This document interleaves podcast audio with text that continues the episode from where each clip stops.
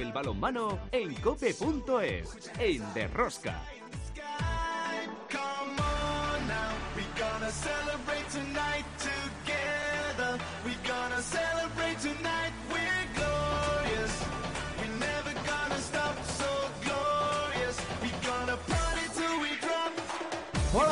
Estamos aquí otra semana más con todos vosotros. ¿Qué tal estáis todos? Amantes del balonmano, seguidores de Rosca. Se acabó la temporada regular de balonmano en nuestro país con sus descensos, ascensos y todo lo que conlleva nueve meses de competición. Ahora nos llega esta semana, sábado y domingo, como colofón de la temporada, la Final Four de la Champions League masculina en Colonia.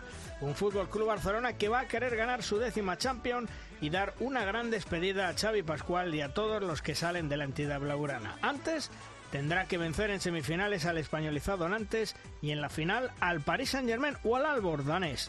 Y tres entrenadores españoles, una temporada más, dirigiendo los equipos en la Final Four. De cara a los Juegos Olímpicos de Tokio, ya conocemos la primera lista facilitada tanto por Jordi Rivera como por Carlos Viver para los hispanos y las guerreras. Rivera llama a 20 jugadores y sigue confiando en el mismo bloque de siempre, más Julen Aguinagalde, Antonio García y Valero Rivera. De momento no se incorpora Gedeón Guardiola ya que está jugando la Bundesliga. Por su parte, Carlos River, con una lista de 22 jugadoras, mantiene el bloque que logró la clasificación para el preolímpico, además de Cava Gasama y el regreso más que esperado de Sandy Barbosa. Como veis, otra semana más tenemos muchas cosas que contaros. Os recomiendo no os perdáis ni un solo minuto del programa. El balonmano a tope con la cope. ¡Empezamos! En el control de sonido Checho Martínez, en la producción del programa Belén Díaz de Arce, al frente de toda esta maravillosa y generosa familia apasionada del mundo del balonmano, Luis Malvar. En Cope Valladolid, Juan Carlos Amor. Hola, Juan Carlos. ¿Qué tal? Muy buenas. En Cope Logroño, Chema Jodra. Hola, Chema. ¿Qué tal? ¿Cómo estamos, amigos? Y en los estudios centrales, Emilio Rojo. Hola, Emilio. Hola, buenos días. Y bueno, se completó el póker de títulos nacionales para el Barça, el despedida nacional para Pasqui y toda la gente que sale de Can Barça.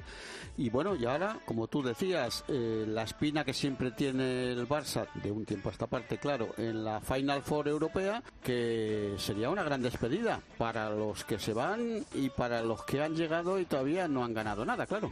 Eso sí sería despedirse ganando un título oficial y no el torneo de la galleta. Nos vamos, como siempre, a la primera tertulia a abordar lo que es la actualidad. Si quieres conocer toda la actualidad del mundo del balonmano, descárgate de Rosca en cope.es.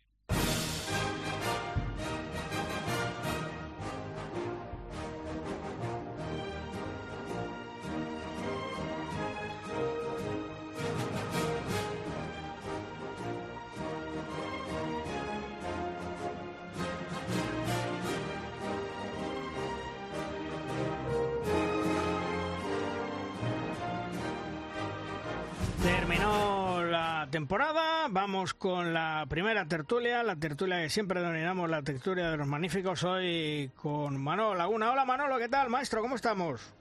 Pues muy bien, hola a todo el mundo, aquí dispuestos a, a encarar la Final Four, las Olimpiadas y todo lo que venga. Bueno, bueno, en primer lugar, Manolo, ¿qué, qué resumen harías de, de la temporada 2021? Hombre, es una temporada que quedará siempre marcada por la excepcionalidad de, de haber jugado con esta pandemia, de la multitud de casos de COVID que ha afectado a la competición y a, los equipos.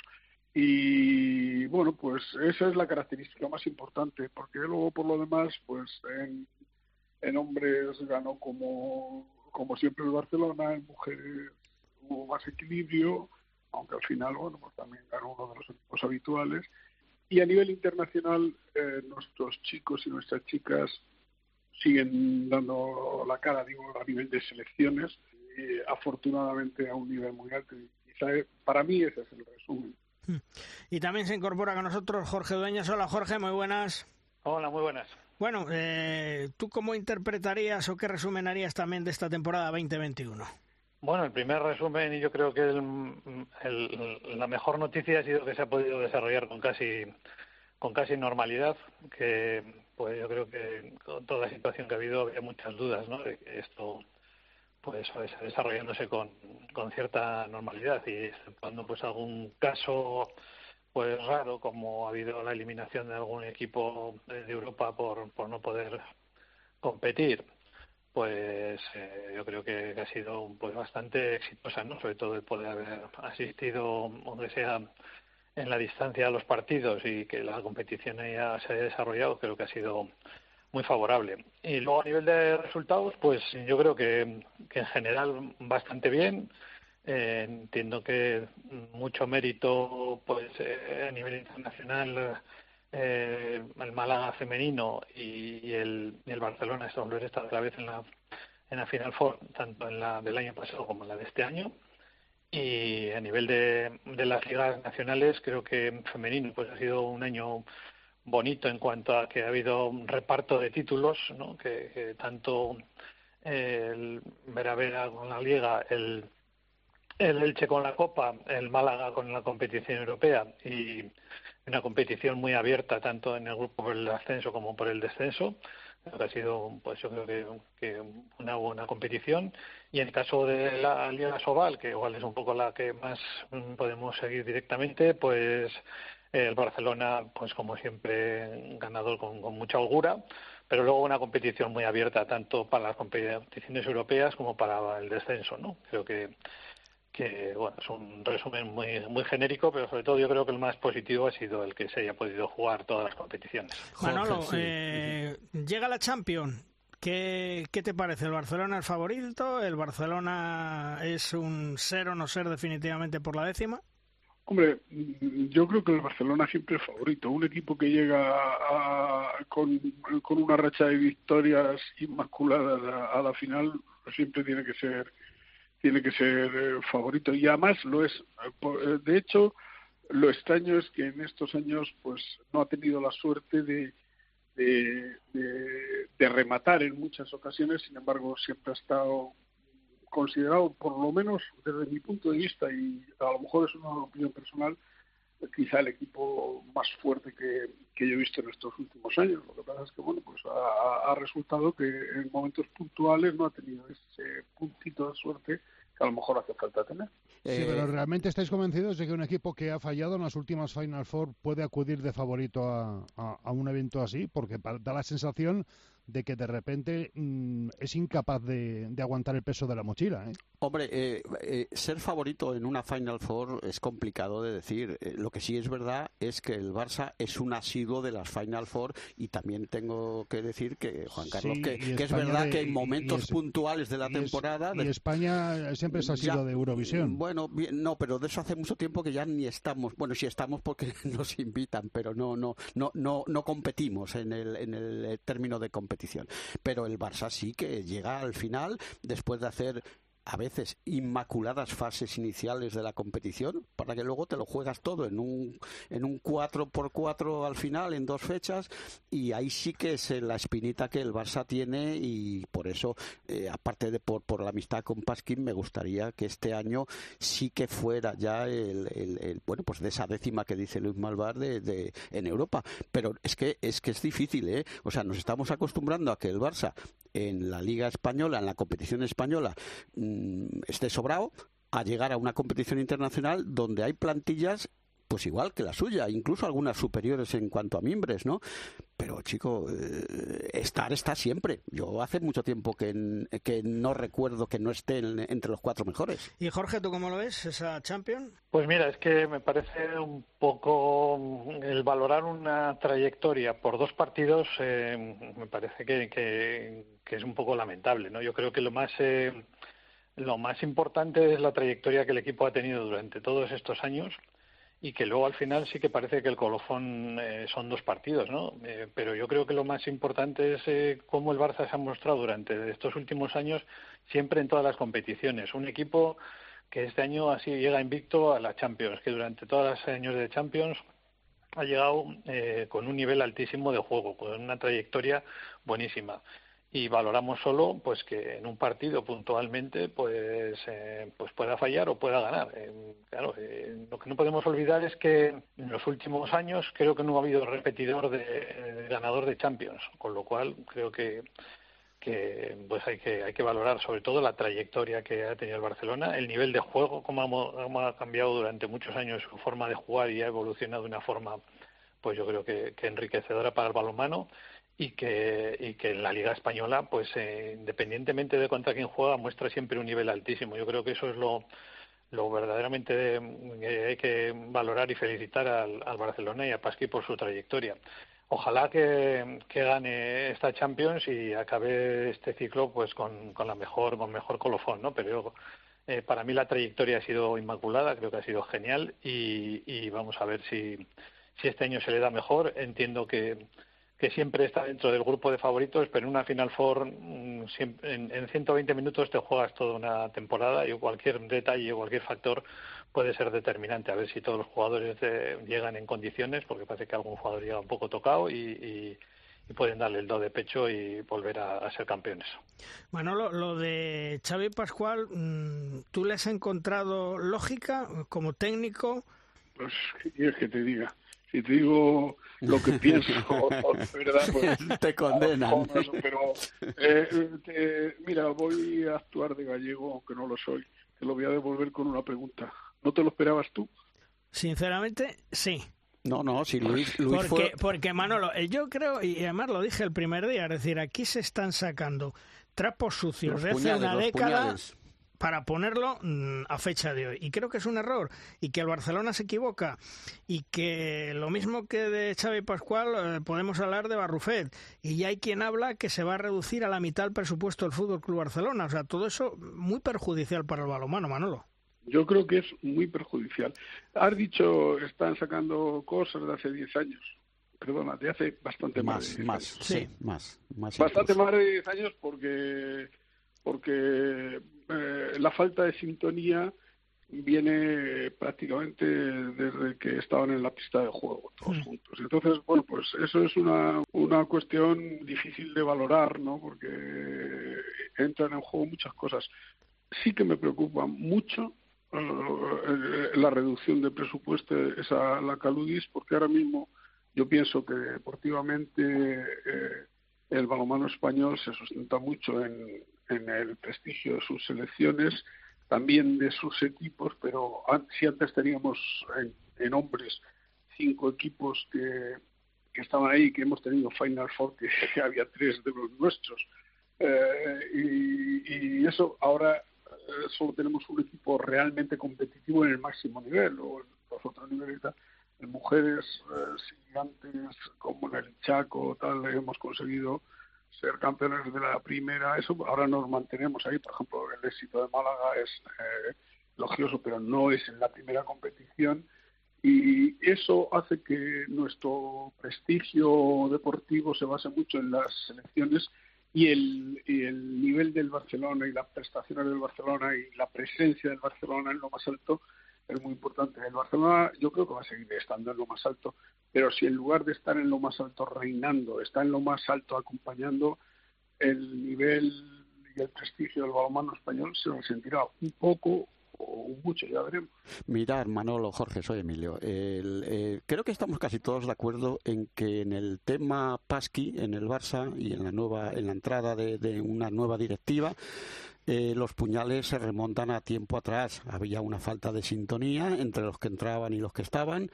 Y, bueno, digamos que la bofetada a Pasqui no es eh, una bofetada técnica, porque anda que el logro de, de con el Barça, creo que bajo el punto de vista técnico es irreprochable. Eh, yo creo que la bofetada solo se la han dado por buscar una excusa, quizás, en que ha perdido más de una competición europea a lo largo de estos años. Pero claro, como decía Jorge, eh, favorito, ¿por qué? ¿Por qué tiene que ser favorito el Barça? Si hay plantillas como la suya y luego que tenga suerte o no tenga suerte en los momentos, en 120 minutos que le ha dicho, que a veces son más porque hay prórrogas y todo, o sea que, pero la bofetada, pienso yo que, o la excusa para la bofetada es el tema internacional, el tema europeo, porque el resto es impecable. Lo que ha hecho Pasqui, mm, no sé quién va a venir a mejorarlo. Jorge, eh, la gran cita del verano, los Juegos Olímpicos, tú vas a estar allí inmerso con la selección de Brasil, con todos los problemas que, que nos vamos a encontrar los que estemos allí. pero la gran cita, tanto masculina como femenina, es eh, los Juegos Olímpicos. ¿Tú, ¿Tú cómo lo ves cuando estamos eh, prácticamente a, a, un mes y, y 15 días, como aquel que dice? Bueno, pues yo en principio lo veo muy ilusionado porque mm, parece que se ve la luz, ¿no? Que, que mm, el año pasado en estas fechas pues estábamos totalmente negativos en, que no hubo Juegos Olímpicos en el año 20 durante muchos periodos de este año también ha habido muchas dudas de, que se pudiese, pudiese celebrar. Eh, quedan menos de 50 días y, y, esto va ya para adelante, con lo cual ya eh, entiendo que las competiciones de todo se van a celebrar.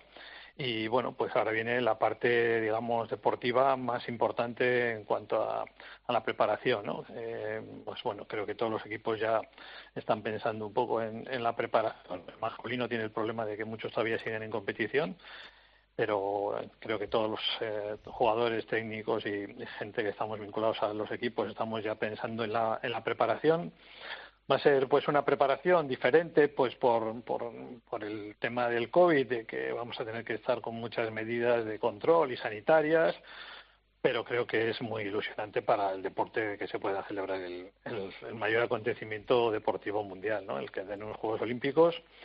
Y luego, bueno, lo que pueda pasar a nivel deportivo, pues eh, creo que, como siempre, va a haber equipos favoritos, tanto en masculino como en femenino, pero por la pues la normalidad que podemos tener en cuanto a la preparación, en cuanto a momentos puntuales de forma, porque parece que algunas jugadoras importantes también, por lo menos en, más, en femenino, están renunciando a la selección, pues eh, creo que, que puede haber sorpresas, ¿no? Pero entiendo que que lo más importante, sobre todo, que, que va a haber unos Juegos Olímpicos y que vamos a estar allí con, pues con medidas excepcionales, pero compitiendo, que es lo que verdaderamente queremos. ¿Y tú, Manolo, cómo ves eh, el futuro de los hispanos y de las guerreras en estos Juegos Olímpicos que, como decía Jorge, estamos a menos de 50 días?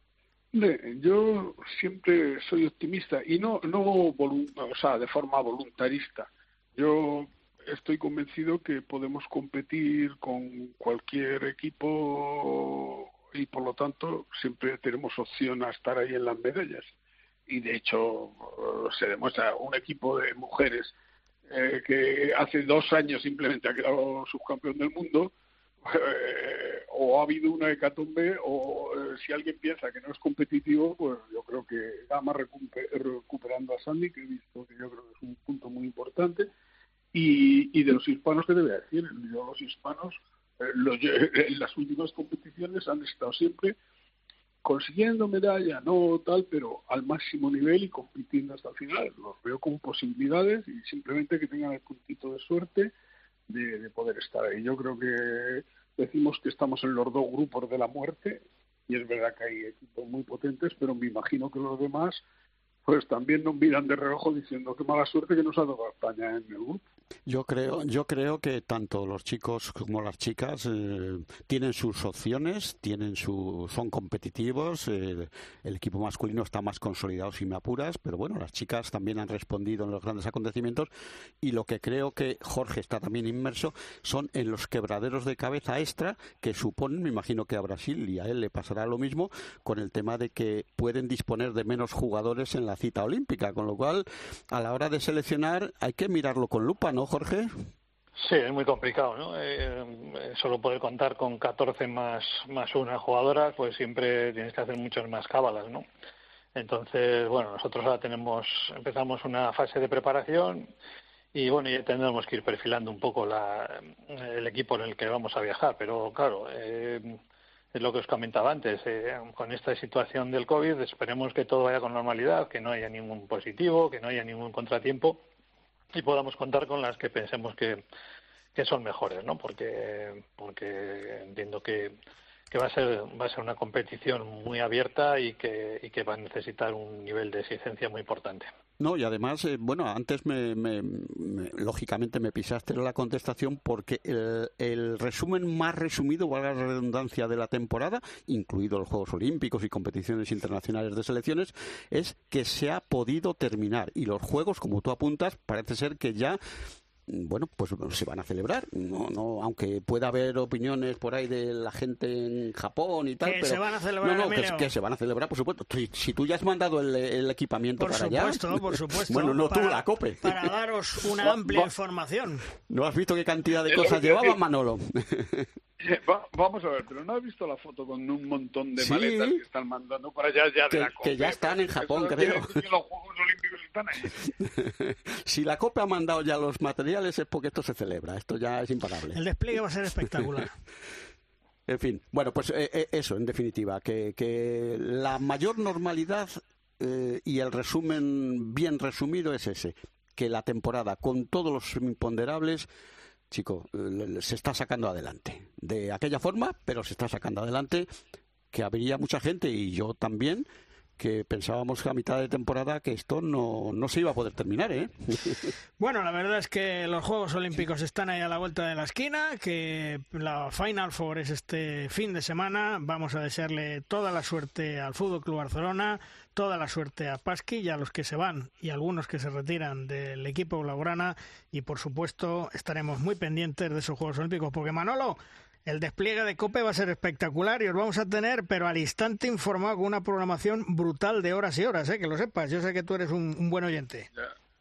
Ya, sabes que, que en los Juegos, bueno, siempre, pero en los Juegos Olímpicos siempre te lo he dicho que me parece espectacular la labor que habéis hecho, por, desde mi punto de vista la mejor labor es subjetivo. Y, y como sé que me vas a despedir no quiero no quiero despedirme sin dar sin dar un aplauso grande eh, de colega a Pasqui que yo creo que ahora deja el Barcelona con la cabeza bien alta y, y, eh, para mí ha hecho una labor excepcional Por supuesto, por supuesto, Manolo. Bueno, Manolo, pues si no nos hablamos antes, ya de cara a septiembre, que tengas unas felices vacaciones, que descanses y que disfrutes con, con el espectáculo del show que vamos a intentar eh, trasladaros en unas condiciones eh, complicadas, como bien vivirá ahí también Jorge Dueñas, pero que el público español desde luego lo merece. Manolo, un fuerte abrazo.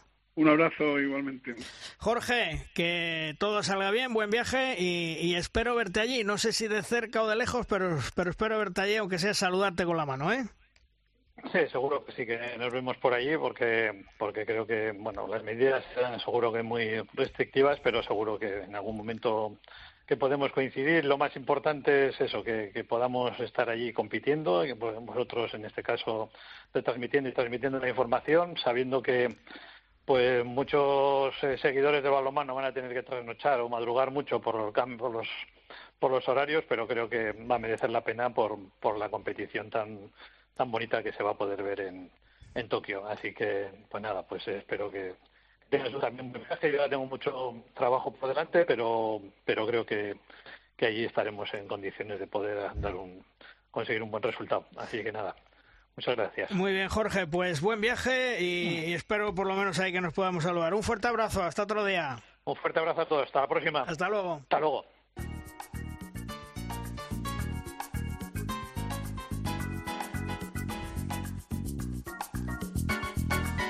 Una semana más llega el momento en derrosca de la firma invitada. Hoy la firma nos viene de la mano de nuestro gran Iñaki de Mújica, buen amigo, veterano compañero de Onda Vasca y especialista de balonmano. ¿Sobre qué nos hablará hoy Iñaki?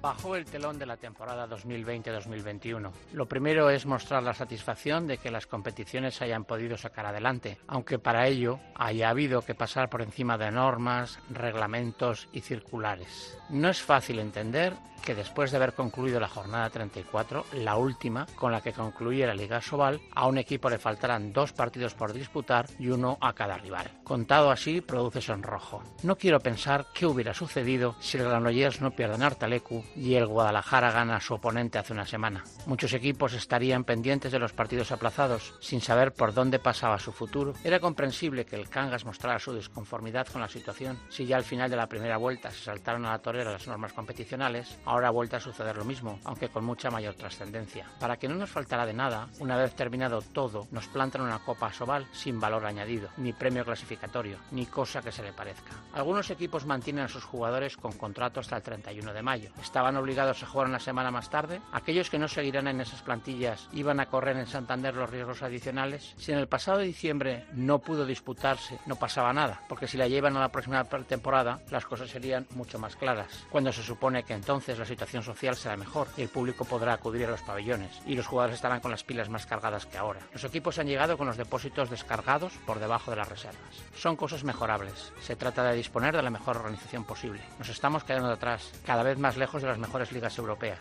Da la sensación de que la desbandada este verano va a ser histórica, que van a salir de nuestras competiciones domésticas unos cuantos técnicos y bastantes jugadores. No estamos en condiciones de hacer frente a esa realidad, al menos por ahora. No hace mucho tiempo por aquí pasaban grandísimos jugadores continentales y a nivel de clubs estábamos en la vanguardia. Hoy, para despedirme y antes de desearos un buen verano, mi deseo de que quienes acuden a los Juegos Olímpicos dentro de unas semanas disfrutan lo que puedan y traten de alcanzar la mejor clasificación posible. Será seguro una buena noticia para nuestro deporte.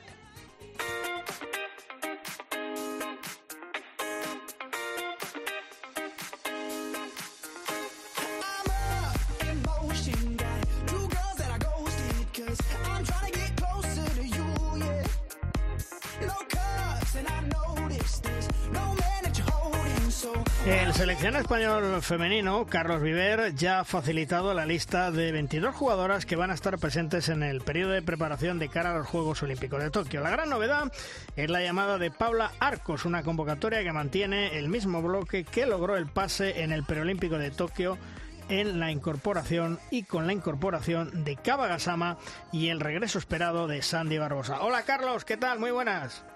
Hola, buenos días. Bueno, la, la concentración empieza ya el sábado 12 y en Andorra. Me imagino que con muchas ganas, con mucha ilusión y sobre todo a ver cómo te llegan las chicas.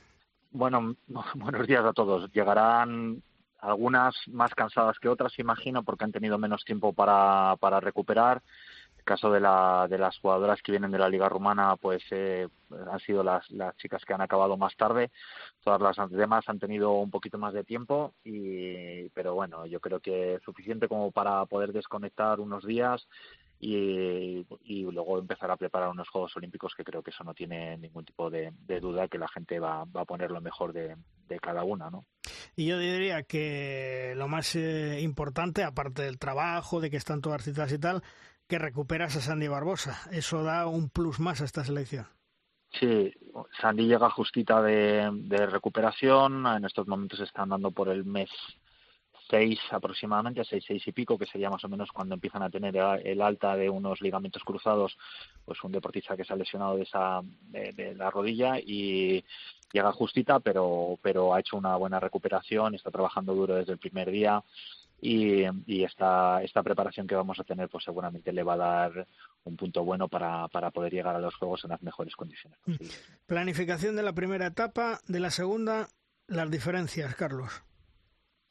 Mira, tenemos dos, dos concentraciones, una, una que empezamos, como bien has dicho, el día 12, eh, aproximadamente de unos ocho días eh, en altura, en Paz de la Casa, más o menos a unos 2.000 metros de altura, eh, dejamos unos días de, descanso para que la gente pueda, aunque se lleven un plan físico, seguirán trabajando eh, en, esa, en esa preparación. Volveremos a concentrar aproximadamente unos el día 26 otra vez en Paz de la Casa para continuar con el, con el trabajo allí en altura, ya cada vez de, más trabajo físico a más trabajo táctico. Y la última concentración buscaremos ya el irnos a un clima semejante a lo que nos podemos encontrar en, Tokio, eh, seguramente en la comunidad valenciana, que más o menos de, calor y, humedad es muy semejante a lo que nos podemos encontrar allí. Y allí jugaríamos un par de partidos contra Rumanía B, antes de irnos a Icone, eh, una semana previa a entrar a la Villa Olímpica, para poder trabajar en Japón y quitar todo lo que es el, el viaje, intentar minimizar los, lo, lo que lo que eh, te conlleva un viaje de esas características tan lejos no y, luego ya unos dos días antes de, empezar la competición, dos tres días antes entrar en la Villa Olímpica. Hola Carlos, amigos, soy Emilio Gorgojo. Oye, buenos días Emilio. Creo que aparte de lo ilusionante de una preparación y los Juegos Olímpicos en sí, que, que eso es estimulante me imagino, creo que tienes un par de buenas noticias, que es que has podido o vas a poder disponer prácticamente de todo el plantel te han respetado las lesiones, a ti no, a las jugadoras, porque tú te puedes lesionar el último día, ya sabes, y luego que llegue... mejor que, mejor que no, no, mejor que no, mejor que no, pero tampoco, tampoco vas a entrar, tampoco vas a entrar en el roster, ya lo sé. y, y, bueno, ya de Sandrina Barbosa, Sandy, eh, pues oye, aunque llegue mm, de la forma que llegue, la has podido incorporar y, y te va a permitir una riqueza táctica superior a la que el equipo tendría sin ella. Eh, y luego los que quebraderos de cabeza que insistimos. Como tienes que llevar menos jugadoras porque la reglamentación lo dice, pues un quebradero más de cabeza o, o no. Duro, duro, va a ser duro. La, la lista de los Juegos Olímpicos ya, ya desde hace tiempo, evidentemente es una satisfacción para todo el mundo poder participar en los Juegos Olímpicos, pero para el seleccionador es un quebradero de cabeza. Alguna vez lo había hablado con, Jordi Rivera, que hablaba de su experiencia en, en, en, anteriores etapas, por ejemplo, en la selección de Brasil, cuando organizaron los Juegos de Río, lo duro que es hacer una lista corta de 14 jugadores. En aquel caso, ya me vino a la cabeza lo duro que sería si algún día clasificábamos el hacer una lista tan cortita aunque incorporemos alguna jugadora más fuera de la villa y podamos llevar alguna jugadora más, no deja de ser una lista muy filtrada y es, complicado. Es complicado. También creo que, que bueno, que se va a hacer con el máximo criterio, con, con, intentar siempre llevarlo el equipo más competitivo y con esa y con esa intención lo haremos. O sea que, que bueno, intentaremos hacer lo mejor posible como siempre. Entiéndeme, Carlos, eh, la pandemia iguala el nivel de competición de los Juegos Olímpicos? Es decir, eh, ¿iguala a los equipos o no tiene por qué?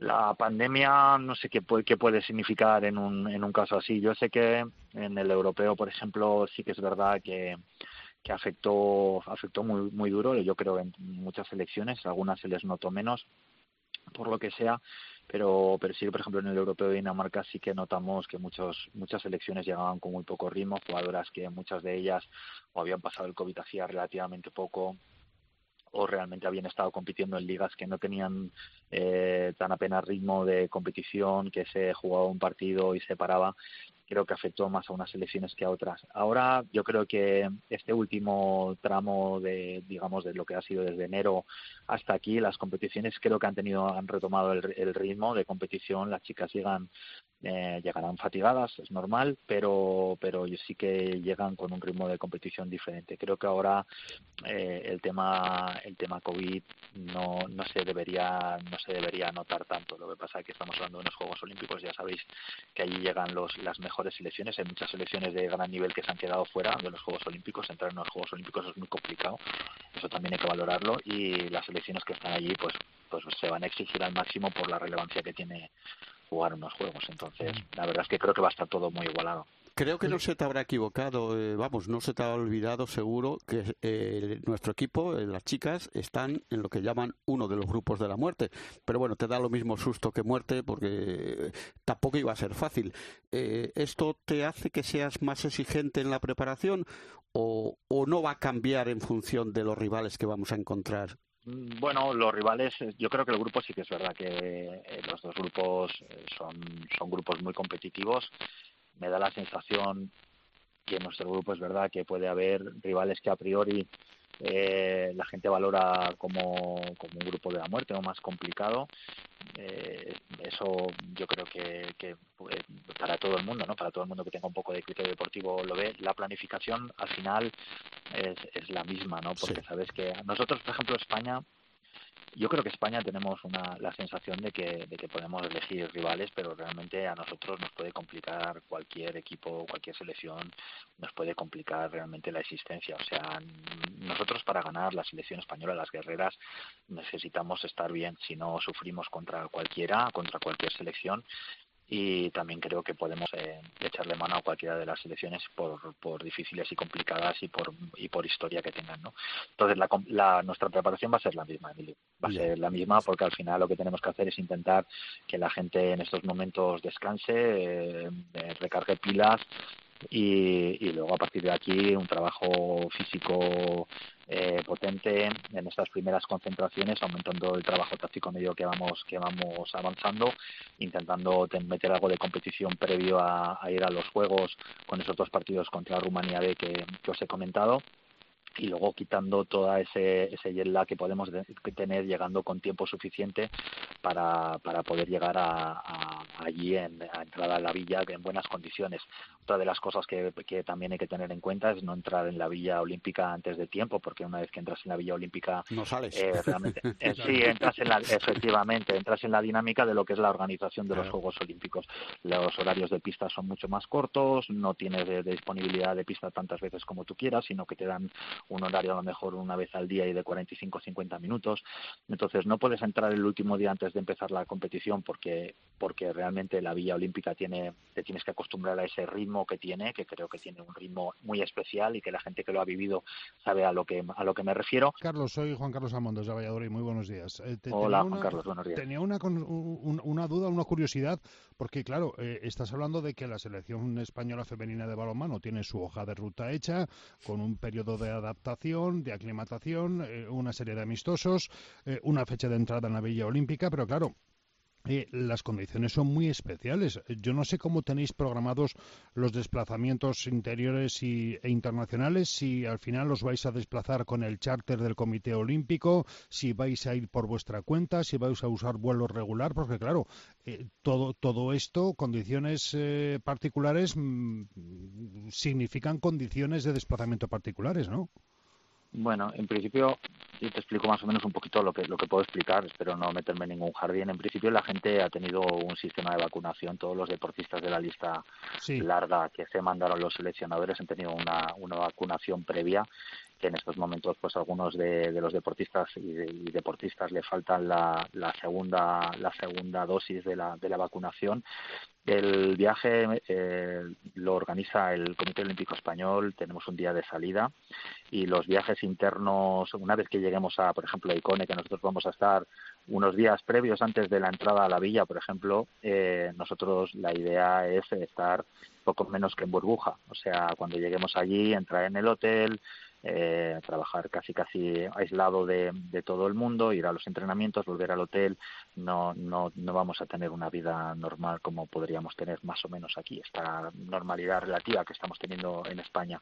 Y una vez que entremos en la Villa Olímpica, evidentemente régimen eh, exhaustivo de, de seguridad, o sea, no hay, no hay ningún tipo de, de, de, salirte de lo que es la burbuja de la, de la Villa Olímpica. Sí, de, de, de turismo no, en Tokio es, ni, ni hablamos. Eso no, no existe.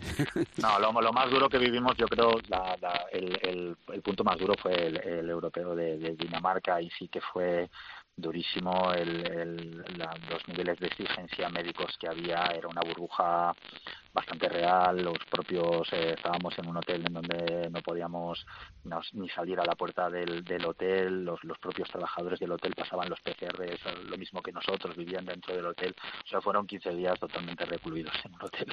O sea que, que creo que, que me imagino que puede ir por algo algo semejante pero bueno ya hemos tenido la prueba de fuego que fue el europeo de Dinamarca y y ahora pues estamos hablando de unos Juegos Olímpicos. Mira, Juan Carlos, eh, para que te hagas una idea, sí. eh, los medios de comunicación, nada más aterrizar en Tokio, eh, ponen dos aplicaciones, una de salud y otra de rastreo para saber dónde, ¿Dónde estamos en cada momento. Después, del pabellón al hotel, del hotel al pabellón, 14 días no se puede hacer nada más. No, no, el, el, turi el turismo, el turismo es, es nominal, o sea, testimonial. Entonces, entiendo, la... entiendo que testimonial, los... pues si no, no hay ni... ni no, no, no, no, quiero decir que, que, las cadenas niponas de televisión que os darán todos los reportajes que queráis para que veáis el Fujiyama no, pero, y pero, cosas pero de tú fíjate, tú fíjate, Emilio, que yo entiendo que naturalmente deportistas de diferentes disciplinas eh, no podrán convivir, que es lo bonito de vivir en los Juegos y de estar en una villa olímpica, pero incluso los informadores, supongo que los que estén en el IBC no verán a sus compañeros de... Solo cinco, Juan Carlos, solo cinco, pueden estar en el IBC. claro, pero el, resto, el resto eh, no os podréis ver hasta que no cojáis el avión de vuelta. Mm, porque prácticamente. sí, porque estáis eh, en zona de, entre comillas, mm. Eh, desplazamientos de riesgo. Sí.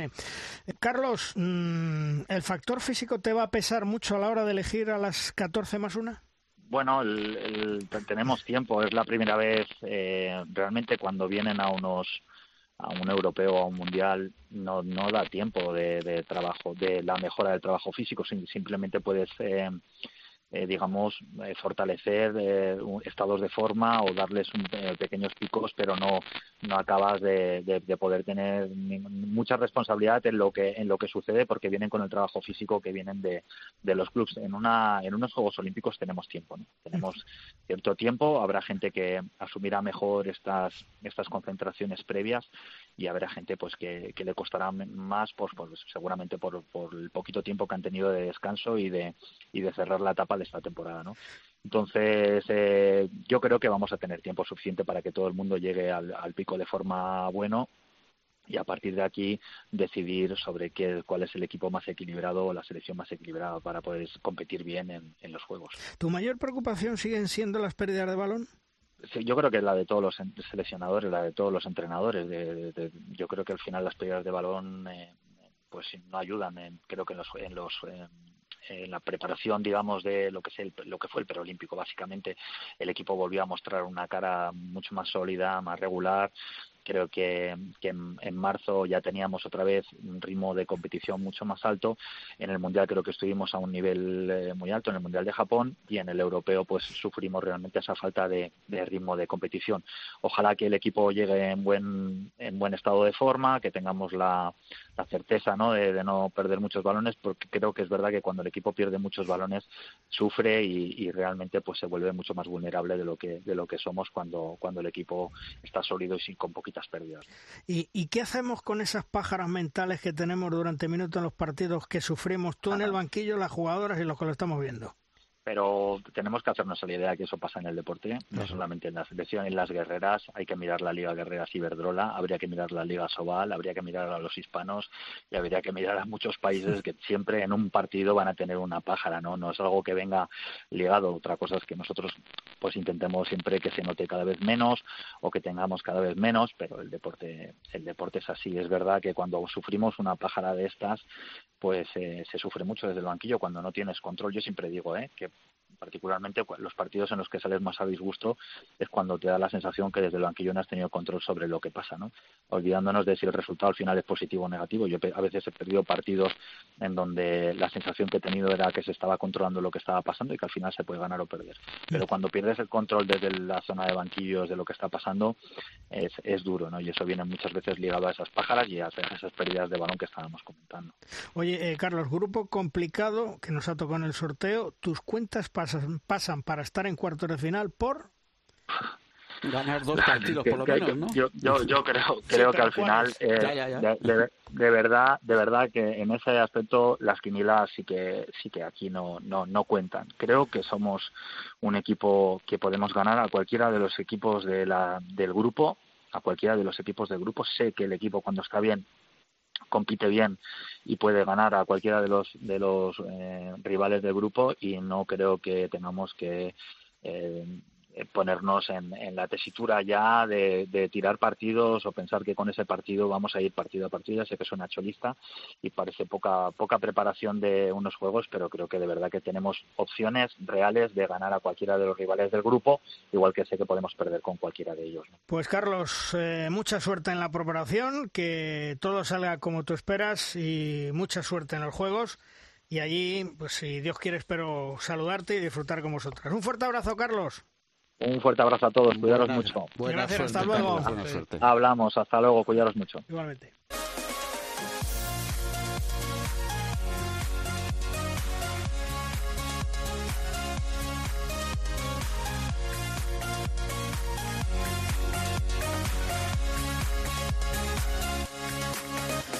Gran temporada la que ha realizado el conjunto del Vidasoa de Irún obteniendo su campeonato de liga, a Sobal, desplegando buen juego y con piezas claves en su engranaje como ha sido Julen Aguinagalde. Nuestro internacional y campeón Julen tendrá ahora unos días de descanso para posteriormente incorporarse a los hispanos el próximo día 22 de junio y afrontar el reto de estar en los Juegos Olímpicos de Tokio. Hola Julen, ¿qué tal? Muy buenas. Hola, buenas. Bueno, yo decía que una gran temporada para el Vidasoa. Mm, ¿Satisfechos? Hombre, siempre queremos más, ¿no? Está claro que hay que valorar en su justa medida lo que hemos conseguido en un año tan tan complicado como este, ¿no? Eh, quedar segundos con, con el nivel de, de, competencia que hemos tenido, ¿no? Hasta hasta el último momento, con toda la gente que, que quería esa plaza europea y que, y que ha apretado en esta liga tan larga hasta el final, pues eh, yo creo que tiene, tiene mucho valor, ¿no? Ese segundo puesto, pero sí es verdad que tanto en, en Europa como en la Copa Soba como en la Copa del Rey, pues nos hubiera gustado haber avanzado más y en ese aspecto, pues aunque sea una temporada positiva, pues siempre tenemos margen de mejora. Vuelves a la selección después de bastante tiempo. Mm, ¿A qué se ha debido? ¿A tu espalda? ¿Lo hablaste con Jordi? ¿Era lo mejor? No, bueno, son decisiones de Jordi, ¿no? Evidentemente, eh, eh, yo estoy dispuesto a ir siempre, pero, pero bueno, toma sus decisiones, las aceptamos y las compartimos, ¿no? Muchas veces y, bueno, en este caso, venga, estamos, tengo la gran suerte de, estar en esa, en esas primeras semanas, ¿no? De preparación, veremos si, si podemos seguir avanzando, pero bueno, yo estoy con, con la máxima ilusión después de, de, más de un año sin, sin poder estar con la selección, eh, tener esa oportunidad de, de entrenar, ¿no? Esa primera semana en Pontevedra me, me, llena de muchísima ilusión y nada, ahora mismo pues preparando ¿no? a, a, estas dos semanas que quedan hasta ahí para poder llegar lo mejor posible. Este año, eh, menos desgaste físico, me refiero menos partidos que has tenido cuando estabas en, en Polonia, supongo que eso te ha hecho mejorar la espalda y, y, poder sentirte, pues yo diría que más seguro y mejor para intentar ir a, a los juegos, ¿no, Julen? Sí, la verdad que la espalda normalmente parece que da más guerra, pero no suele ser tanto. Es verdad que en esta primera vuelta antes de, finalizar las últimas pensaba que era mucho más tiempo que tuvo un problema no en el partido de Valladolid que, que me lesionó la espalda y, de forzar no para intentar ayudar al equipo que con 38 años no, no aprendemos no que a veces es mejor dar un pasito atrás y, y recuperarse pero bueno intentas ayudar en, en, lo máximo al equipo que bueno y hasta el final de la primera vuelta pues sí que estuve bastante lastrado ¿no? por esos problemas pero bueno ya en la segunda vuelta ya no tuve ningún tipo de problema en, de, de, desde el principio, o sea que eh, más que olvidado eso. Hola Julen, amigos, soy Emilio Borgojo. Oye, se me hace raro eh, felicitarte por volver a la selección. Yo pensé que, que una selección donde no estuviera Julen Aguinagalde era como que le faltaba algo, ¿no? Eh, como la sal en la comida o cosas de estas. Eh, bueno, tú estás ahí en el equipo, eh, se supone que lo que quieres es seguir estando en Tokio, ¿no, Julen? Sí, sí, no, está claro, ¿no? Mi, ¿Eh? mi idea y mi ilusión es esa, ¿no? Pero está, o sea, somos conscientes de que hemos estado más de un año sin, sin acudir a, ningún partido o ninguna convocatoria de la selección y que, que, que los juegos de, de, Tokio con lo que suponen y, y, con el formato que es en menos jugadores es, es muy complicado estar, por lo que yo eh, me lo tomo como si fuera la primera concentración con toda la ilusión de, del mundo y, con muchísimas ganas de trabajar. Bueno, bueno, que no eres un meritorio, que has contado 38, podías haber hecho 37 o 36 y nos lo hubiéramos creído igual. ¿Julen Aguinagalde tiene que ganarse el puesto de pivote en la selección española? En el 2021? Sí, sí, totalmente. Yo ¿Sí? creo que no solo yo, sino todos los jugadores. Sí, ya, ya. Yo, yo, yo, pensé que tú estabas que, exento. Que claro que todos tenemos que ganárselo. No, no. Clarísimo que todos no tenemos que, que, ganar todos cada uno de los que están. Si ves la lista, cualquiera puede estar ahí dentro de, de toda de, de, esa, de, esos Juegos Olímpicos, la gente que se ha quedado fuera también, yo creo que tenemos la suerte de tener grandísimos jugadores y, y buenos respuestos en, todas las situaciones y, y, claro que todos lo tenemos que currar. Pero sí, pero vamos a ver eh, un objetivo y debe ser ya de los pocos que te quedan por cumplir. Has vuelto a Vidasoa, has vuelto a tu a tu tierra, eh, sería despedirte de unos Juegos Olímpicos con Tokio 2021. Digo yo, no sé. Yo no, si está claro, si, ¿Eh? no, si no lo he dicho lo contrario en ningún momento. por eso, por eso, no, la gran ilusión que nos queda no solo a mí, sino a, a muchos de los que hemos estado durante varios años en la selección y que yo creo que tenemos esa espinita clavada de, de los Juegos de Río y, que nos haría mucha ilusión estar ahí. Por supuesto. Oye, Julen, eh, vas a seguir en el Vidasoa una temporada más, eh, entiendo, ¿no? Bueno, o sea, eh, no sé si lo habrá hablado con su hermano. ¿no? Pero, pero, bueno, la, la, idea a priori sí que, eh, que pueda seguir.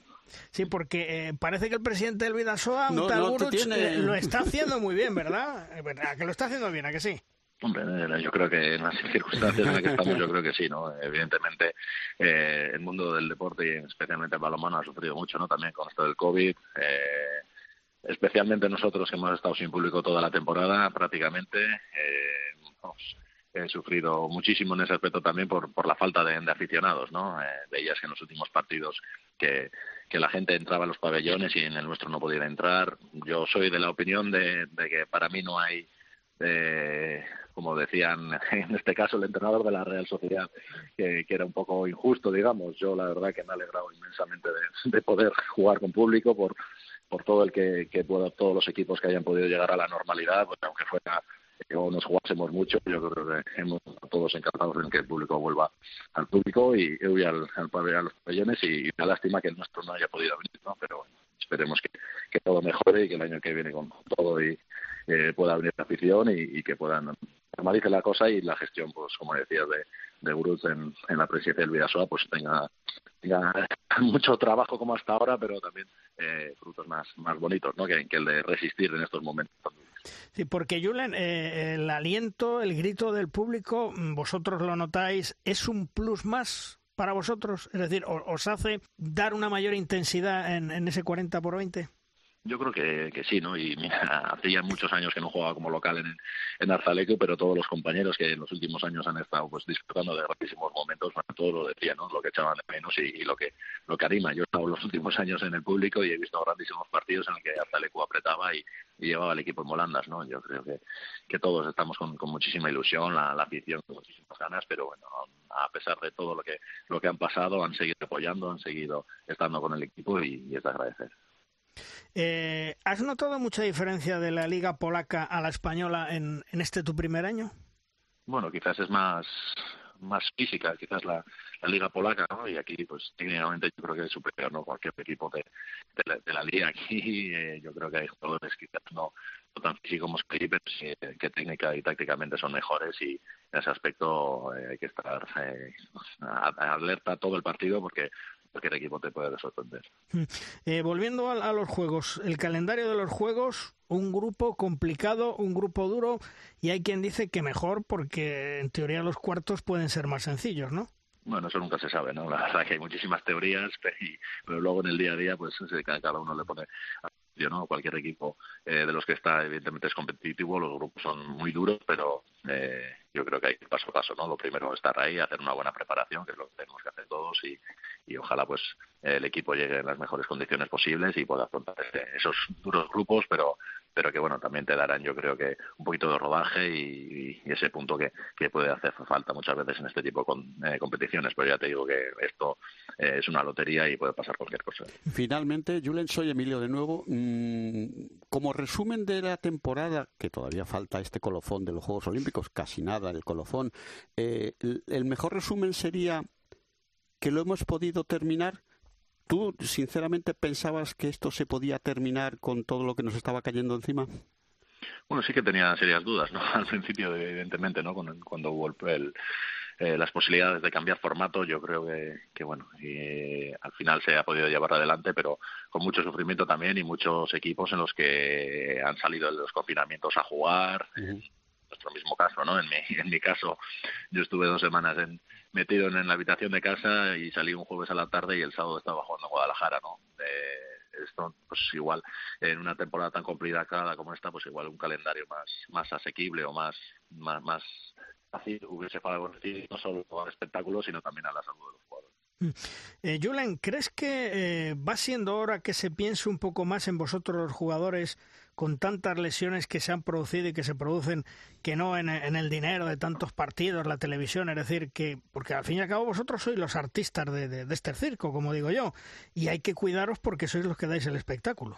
Pues sí, yo creo que sí, y mira, otros años solemos decir que después de un año olímpico suele haber muchas lesiones, pues a esto se le suma que ha habido una pandemia en la que ha habido unos confinamientos y todo lo que hemos tenido que, que atravesar, ¿no? Desde hace más de un año, pues yo creo que eh, igual que he dicho antes, igual era el momento de, hacer un stop, eh, pensar también en la salud de, de los jugadores y, y, que esto beneficiara al, espectáculo, yo creo, ¿no? Eh, cada día meter más partidos y, y, más competición, yo creo que va en contra de, sobre todo el espectáculo y, no sé, en el balonmano si hay tanto dinero para repartir, por lo menos aquí no parece que quedan muchos clubes y, y si es tan importante jugar tantos partidos o no sería mejor eh, que la salud de los jugadores y, y el futuro del balonmano pues se, se, asegurase un poco.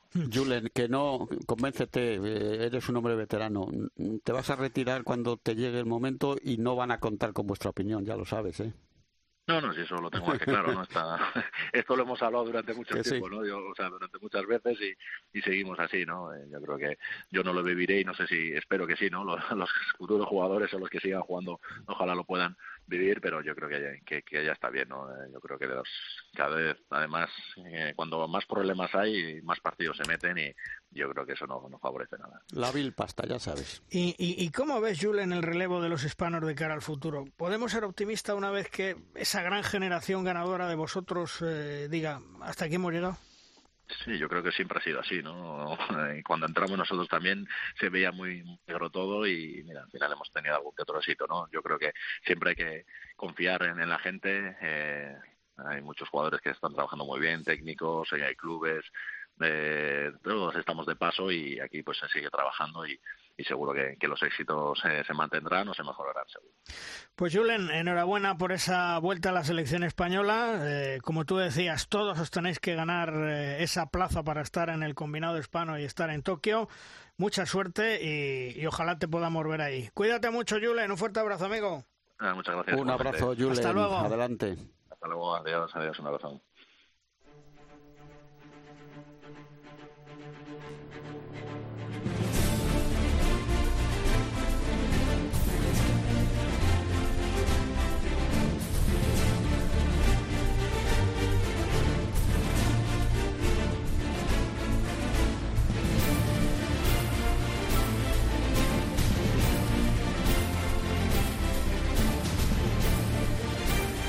De rosca nuestro tiempo de debate. Es nuestra tabla redonda.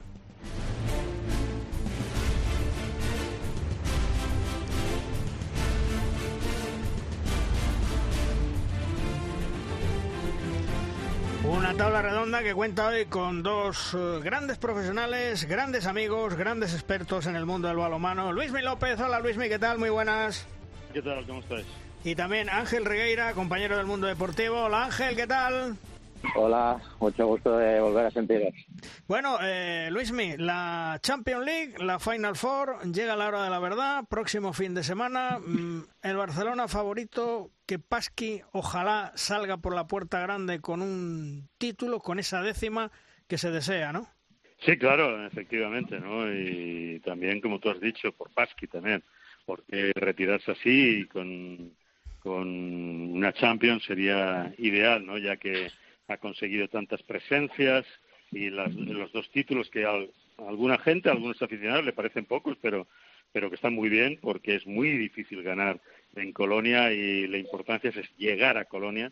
Luego allí las circunstancias son dispares, normalmente suelen ganar los no favoritos, eh, pero aún así ya te digo, por el Barça, por el balonmano español lógicamente y también en esta ocasión eh, muy, muy particularmente centrado en el tema de Pasqui, porque precisamente en el año que ha sido elegido por todos los clubes europeos como el mejor entrenador de Europa, pues lógicamente es el año en el que le hace dejar en el Fútbol Club Barcelona. Pero la vida es así en el deporte y, y eso ha sucedido. La verdad es que, Ángel, bueno, lo, lo de Pasqui pff, todavía eh, hay que entenderlo, pero tú fíjate, Pasqui se puede ir siendo campeón de la Champions League, casi nada.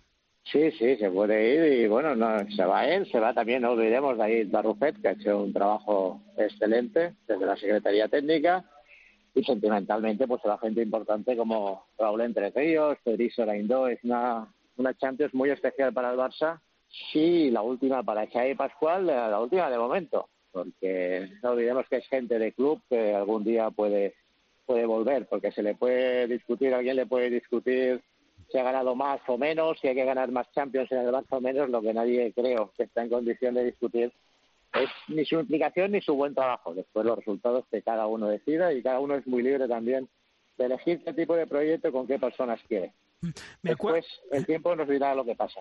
Me acuerdo, Ángel, que en la última conversación que tuvimos, eh, cuando se habló de lo de Pasqui, dijimos, bueno, Barrufet puede ser el siguiente. Y tú dijiste, ojalá que no, está haciendo un gran trabajo. ¿Tiene pies y cabeza lo que está pasando en el Barça? Bueno, tiene porque, bueno, es, lo que pasa en el mundo del deporte. Tampoco, eh, yo creo que si miramos, no, está pasando solo en el balonmano, está pasando en otras secciones de, del Barça. Se cierra, el Barça nunca hay una, una continuidad porque hay muchas brechas, hay muchos frentes. Y de Bartomeu a, a, a la puerta, pues hay un mundo porque la gente se posiciona y, bueno, la puerta quiere hacer quiere sentir que supongo que los títulos son suyos y no del que, del que los dejó. Yo creo que va un poquito por la cosa. Yo yo sí que, eh, y había cierto sentimiento, lo que pasa es que no hubiera pasado seguramente este año con, con David Barrufet y, seguramente con Bartomeu, pero hubo elecciones. Y es que a Xavi Pascual sí que es verdad que en el Barça, eh, no sé, eh, hay la manía de no mirar en el Barça de balonmano, no mirar ni los títulos que se dan en España, solo se mira si cuántas Champions hay. Y entonces, claro, si miras Champions, dices, oh, solo ha ganado una. Bueno, solo ha ganado una. ¿Cuántas ha ganado el PSG? ¿Cuántas ha ganado el Vesprem? Cuántas ha ganado el Kiel, que ha ganado más, pero eh, es que es muy difícil ganar una Champions. Pero si valoramos el trabajo de Xavi Pascual es muy bueno. Yo veía más expuesto, la verdad, a Xavi Pascual porque los entrenadores al final son víctimas de los números y los números cada uno pone la altura que quiere.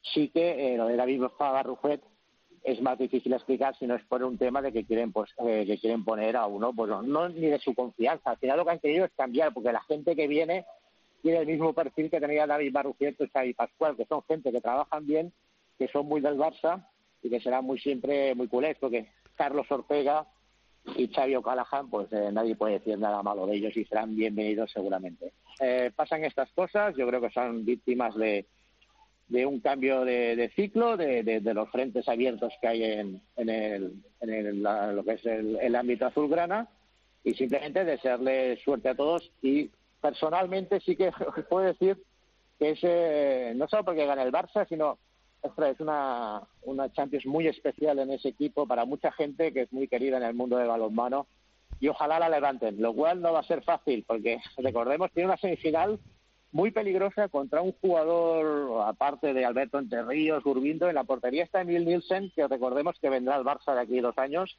Imaginaros si es el verdugo, va a haber muchos comentarios. Oye, eh, ¿sabéis, eh, ¿sabéis si ah, suena Pasqui el año que viene para algún equipo? No, se está fichado por el Dinamo de Bucarest. Dinamo de Bucarest y parece ser que se puede ir también a la selección de Rumanía, es lo que parece. Pero Dinamo de Bucarest se va él y su hijo. Se van los Y está allí, recordar que está ahí también Soraindo. ya, ya estaba anunciado hace tiempo y se van él y su hijo. Sí, efectivamente está hecho y lo que no está hecho todavía es lo que quieren, pero como la porta habló de más en una rueda de prensa, dejó descubierto lo de Carlos Ortega cuando tiene contrato con el, con el Hannover, cuando todavía había de jugar una copa y cuando todavía Carlos tenía que hablar con la directiva, dejar preparado todo, que estaba haciendo los fichajes porque había renovado, lo quería dejar todo bien y tal, y bueno, pues ya sabéis lo, cómo son los presidentes que cuando hablan hablan en clave fútbol y se les dejan ir en otros deportes que a lo mejor no les interesa menos, pues no le hizo ningún favor ni a Carlos Ortega, que todos sabemos que es una persona que quiere hacer las cosas muy bien, ni tampoco igual le hizo un favor para la tesorería del Barça porque ahora igual tienen que pagar un poco más para tener a Carlos Ortega. Soy, mira, soy Emilio. Eh, tanto estoy muy en tu línea, Ángel, de, lo que de tu reflexión y ahora os pido que tanto Luismi como tú sois personas muy autorizadas en el mundo del balonmano y no diré si se os escucha o no se os escucha, pero desde luego lo que decís tiene su fundamento. Yo creo que eh, cuestiones personales aparte, estas vendetas de, años atrás y cosas de estas que han podido interferir, eh, Ángel lo decía muy claro. En el Barcelona, desde dentro de la casa culé, no se mira la competición nacional, solo cuentan las copas de Europa, porque bueno, parece ser que lo demás no tiene mayor importancia, porque bajo el punto de vista deportivo, la sustitución de Pasqui creo que no tiene mucho pase, pero bueno, eso, eh, eh, como, como decía Ángel, como viene gente que entiende de otros factores y no entiende mucho de lo que es el balonmano, aunque dentro de, la porta, del grupo de la porta, hay gente como Masip que sí que lo entiende. Bueno, exacto, Emilio, que viene de eso te iba a decir. la presidencia principal es en Claro, claro, claro, no, no. 24 horas con la porta. Sí, ¿eh? eso, eso le doy, eso le doy su importancia. Pero yo pienso, y por eso pido vuestro, vuestro, vuestro comentario, de que la bofetada a Pasqui se la han dado por haber fallado más de una vez en ganar la Copa de Europa como si eso fuera un trofeo que te lo dan en una tómbola si compras unos boletos, ¿eh, Ángel? O Luis Mil, que queráis. Bueno, te comentarán seguramente, si vas hablando, te, van a dar explicaciones. También te van a dar explicaciones, a lo mejor, de, tipo técnico, Mm. de, cómo ha manejado los partidos en las últimas Champions League. Pero, pero, te vas a la Champions League otra vez, no te vas al resto de la, de la no, competición. No, no, te van, mira, que van a ir al partido, mira, van a ir al último partido del Kiel, que si recordáis, el problema que hubo con el Kiel no es perder con el Kiel, sino que en todo el partido el Barça eh, solo empata al principio, después siempre va por detrás, ¿no? Uh -huh. Cada uno que piense y se podría analizar el partido. Te van a poner en cuestión ese partido, te van a poner en cuestión, me parece, es el partido aquel del Flesburg famoso que iban sí. ganando de siete. Te van a explicar cosas de estas, ¿eh? Dentro, o sea, no, no, no, no, no van a decir que echamos a, a Chay Pascual porque sí, ¿eh? Luis, ese tipo de explicaciones. Luismi, ¿tú cómo, cómo aprecias este desaguisado, entre comillas, que digo yo? Bueno, yo creo que aunque Pasqui tuviera cinco Copas de Europa, se iría. Ya. Porque ya. es un cambio, llega otro grupo, el presidente de la Porta tiene sus asesores y que no solo es Masip y que y bueno pues eh, quiere poner como dijo pues gente de confianza o cambiar el ciclo cambiar totalmente el ciclo y, y, y, y, partir de cero, ¿no? Entonces, pues lo, bueno, no sé, eh, eh, lo que está claro es que por cuestiones técnicas, tanto por David Barrufet como por Pasqui deberían seguir. David Barrufet, desde que llegó, ha hecho una planificación de fichaje, de rejuvenecer el equipo, y ahí están los éxitos de los fichajes contraídos en la última instancia, desde que llegó David Barrufet. Y, lógicamente, Pasqui ha creado un estilo, ¿no? que ha sido alabado en toda Europa y que está siendo alabado en toda Europa, ¿no? Ese estilo que tiene ahora el Fútbol Club Barcelona lo ha creado Pasqui. Pese a quien pese y le duele a quien le duele escucharlo, ¿no? Y, así ha sido. Que luego en España eh, insistimos siempre de la, de la baja calidad eh, de la Liga Sobal y que donde se pasea el Fútbol Club Barcelona y se le quita mérito a los éxitos. Pues, ¿qué te quieres que te diga? No sé, es ha hecho que su equipo esté siempre al 100%, que luche en cada partido, aunque esté jugando en Cangas, en Nava, en Irún o en, ¿vale? en Sagunto, me da igual. Eh, luchan siempre al 100% y su estilo es, es innegable y lo exige el entrenador. Ahí no hay que jugar a otro ritmo ni, ni menospreciar al contrario. Esa honradez del equipo del Fútbol Club Barcelona ha hecho que también se traslade a, a fuera de nuestras fronteras, porque vamos a ver, si hablamos y menospreciamos la tiranía del Fútbol Club Barcelona en su rendimiento en España, que podemos decir en Europa, ha ganado todos los partidos Sí, y sí. muchos pasados de 40 goles también, ¿eh? y los rivales eran importantes. Por lo tanto, luego lo de Colonia es que, insisto, insisto, yo cuando estaba en Ciudad Real, en Ciudad Real en aquellos años dominaba, ¿no? Entonces se, eh, se jugaba ida y vuelta y el Ciudad Real gana, ganó sus Copas de Europa consecutivas y, y cuando se creó la Final Four seguíamos llegando a Colonia, quiere decir que en el ida y vuelta seguíamos llegando, pero en Colonia no ganamos ninguno. Era más lotería, Eh, sí, o sea claro, que- claro. Eh, eh, es que es así y, y- y ahí es un partido. Ahora, por ejemplo, el Fútbol Club Barcelona le van a exigir a Pasqui el título, pero fíjate, Palmerson llega mal, mal, porque llega varias jornadas sin jugar y allí falta, eh, estará falto de ritmo competitivo. Ayer Raúl Entre Ríos No jugó. tiene un problema de quizás sea una sobrecarga en el tendón de Aquiles. Una sobrecarga que ha tenido Alex Dulcebaez en el Kielce y le han parado para que pueda estar en los Juegos Olímpicos, porque ya está, está campeón en el Kielce. Pues le han parado, ayer no estuvo en la final, en el partido contra el Bislaplo, eh, faltó en algunos anteriores. Por esa sobrecarga en el tendón de Aquiles. Esa sobrecarga quiere decir que tienes que parar un tiempo, un tiempo que no tiene Raúl Entre Ríos. Tiene que jugar el, el, el sábado. Ahora, si Raúl Entre Ríos no está, si Palmerson al final juega pero está falto de ritmo competitivo, y ayer se vio frente eh, al Sinfín, no estaba Raúl Entre Ríos, no estaba Palmerson y el equipo está un poquito desnortado, ¿no? Entonces, ¿qué pasará frente al Nantes? Un equipo trabajado, que juega con sus tácticas, que ha eliminado al Vespren, que ha eliminado al Kilche, que sabe Alberto Entre Ríos eh, planear los partidos perfectamente, que tiene hombres súper tácticos como Mine eh, eh, y como el esloveno. Peligrosísimo partido. Y si, y si llega el Barça en esas condiciones y pierde, ¿qué vamos a decir? Es que Luis, mira, yo creo que has dado, perdona, si me permites, has dado la tecla y es que lo que exigencia, la exigencia del Barça es estar en la Final Four. Sí. Y está siempre en la Final Four. Es que está. Es que, Ángel, está. El problema es que quiere que gane. El, sí, pero es que todo no el mundo. Todos, es que gana uno, claro. Y, es que solo gana uno. Es que digas, no, es que es el que tiene el más presupuesto. No, es no, que hay clubes no muy verdad. potentes y con muy buenos jugadores. Es que, es que, es que, bueno, es que si miramos el palmarés de, de las últimas eh, Final Four seguramente gana siempre que nos espera. Incluso cuando no se espera ganar al Kill, que el Kill siempre la puede ganar, pues lo la ganó cuando menos esperaba que lo ganara. Es que será poner, es que yo no sé, yo de PSG y Barça estaría preocupado porque si sigue la tendencia tampoco les toca esta vez. Pero, bueno, esto es un poco de sarcasmo. Pero yo, permitidme, ya, ya concluyo, eh, yo creo lo que ha dicho Luis, lo que estáis diciendo es eh, exigencia, no, el trabajo está hecho. El trabajo es llegar a Claro, la Final Four y además sin perder un partido. A partir de aquí, en 48 horas, es que es muy complicado. Pero es muy y, injusto. y además os digo una cosa, eh, ahora mismo, si ahora mismo tú pones encima de la mesa los cuatro que juegan eh, la final, cualquiera de los, o sea, y, te pones dentro de 15 días y dices, ha ganado este, ha ganado este otro, cualquiera de los cuatro puede ganar la final. Pero Cualquiera. solo, es- pero solo es un fracaso para uno. Para los otros tres no, eh, Chema. Porque al Fútbol Club Barcelona se le exige ganar la Liga, ganar la Copa, ganar la Copa Sobal, ganar la Supercopa, pasar inmaculado en la fase de grupos de la Champions, cargarse a quien sea en los cruces y no se te permite el margen de error en la final. Es decir, es todo un curso estudiando para jugártelo en un- a, a un examen en un fin de semana. Eh, en yo, un fin de semana. yo pero creo yo es que- que no lo consideraría un fracaso, ¿eh? pero bueno. No, no, pero, pero, sin jo- embargo, pero sin Juan embargo, Carlos, en eh, Chema, Alemania, en Francia, en Ya, Hungría, claro. no se considera pero, fracaso. pero habéis, en España sí. Pero habéis oído a un especialista de allí, cerca de la casa culé, como es Ángel Rigueira, que ha dicho que parece que el resto no importa y que solo hay que ganar el título europeo. Eso desde dentro del club. Eso, Emilio, pero esto, Emilio, yo no, a creo ver, que viene... te, te- te dirán, te dirán que, que, Que no, que no es así. Pues importa, eso es- pero, pero no es eso así. es- A ver, ¿sabéis por qué? Y si me permitís. Mira, eh, dejadme que haga una comparación con el básquet. El básquet, que ha hecho un equipazo, ha perdido la Euroliga. Sí. ¿Por qué? Porque lo ha ganado el EFES, que es un equipazo también, y la puedes perder.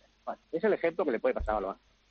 ¿Qué, le pa- qué- qué pasa con el básquet? Que es diferente. Que el básquet, en su liga, en su copa, tiene al Real Madrid. Claro, claro. Con lo cual, si ganas al Real Madrid, Ya se ha hecho media temporada. ah, claro, tiene más valor.